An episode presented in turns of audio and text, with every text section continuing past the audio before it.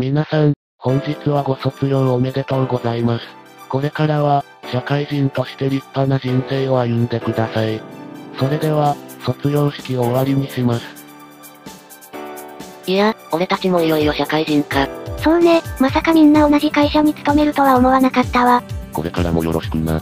俺たちの人生順風満帆だないいレールに乗ってるよ。そうね。じゃあ、今度は会社で会いましょう。またね。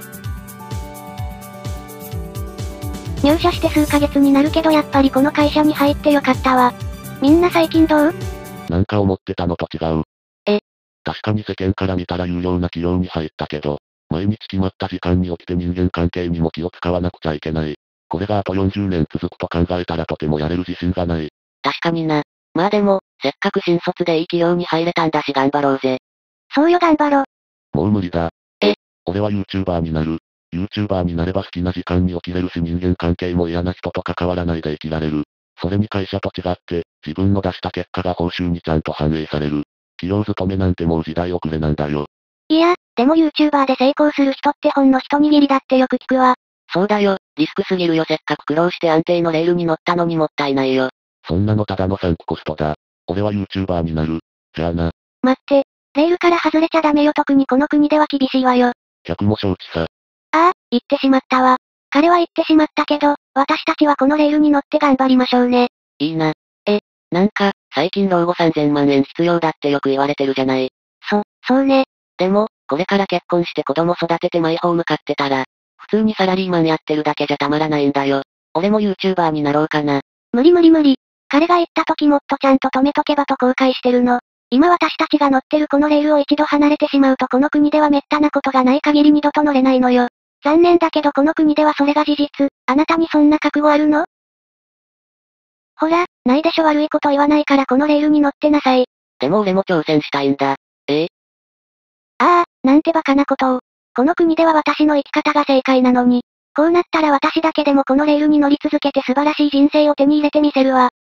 それから私は結婚して子供を授かった。マイホームは買えなかったけど幸せな人生を送ってるわ。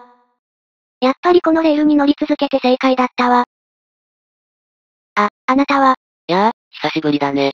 ど、どうしたの？あれから YouTube をやったんだけど全然うまくいかなくてさ。もう一度サラリーマンになろうとしたんだけど、どこも雇ってくれなくてさ。今は非正規雇用でしか働けない状態なの。昔夢見てた結婚、子育て、マイホーム、全部無理そうだよ。というか、自分が生きていくだけで精一杯。ほ、ほらだから言ったじゃない。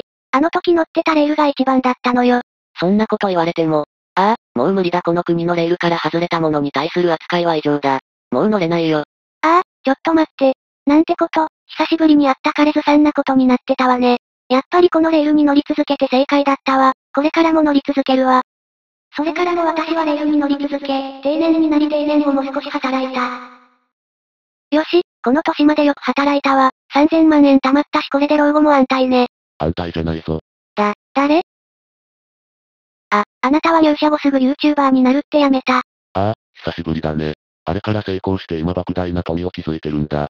そ、そうよかったわね。確かに私はあなたほどお金は持ってないわ。でも老後に必要な3000万円持ってて幸せな家庭も築けてるのよ。何が安泰じゃないのよ。3000万じゃ足りないぞ。どういうこと？3000万必要というのは40年も前の話だ。この40年の間に通貨の価値はどんどん下がっていった。確かに40年前は3000万あれば老後は安泰だった。しかし、今は老後1億必要だ。つまり、40年前の3000万円は今の1億円の価値と同等だということだ。世界は日々変わっていってるんだよ。そ、そんな、こんなに必死に色々と我慢して働いてきたのに。確かに昔は良かったそのレールも、時代とともに変わっていくんだ。あ、前向いて危ないよ。じゃあ、なんで、なんで、私のレールがダメになっちゃった。今までこんなことなかったのに。ダメよ、この国はレールから外れたものに厳しいの。戻らなくちゃ。ああ、でももうこの年でそんな体力ないわ。誰か、助け。脱線してしまったか。残念だけど、もう戻れないだろう。彼女は勤勉に働いた。本当に偉いと思う。しかし、時代に乗った生き方ができていなかった。昔は良しとされていたことも時が経てば廃れていく。いつの時代でも、複数のレールをいつでも乗り換えられるそんな風に生きていけば、時代の流れが変わっても対処できるかもしれんな。まあ、資本主義においては死のように一度大金を入れれば脱線することはそうないんだけどな。若い頃に本気で挑戦してよかったあの時の決断がなければ、今の自分はなかっただろう。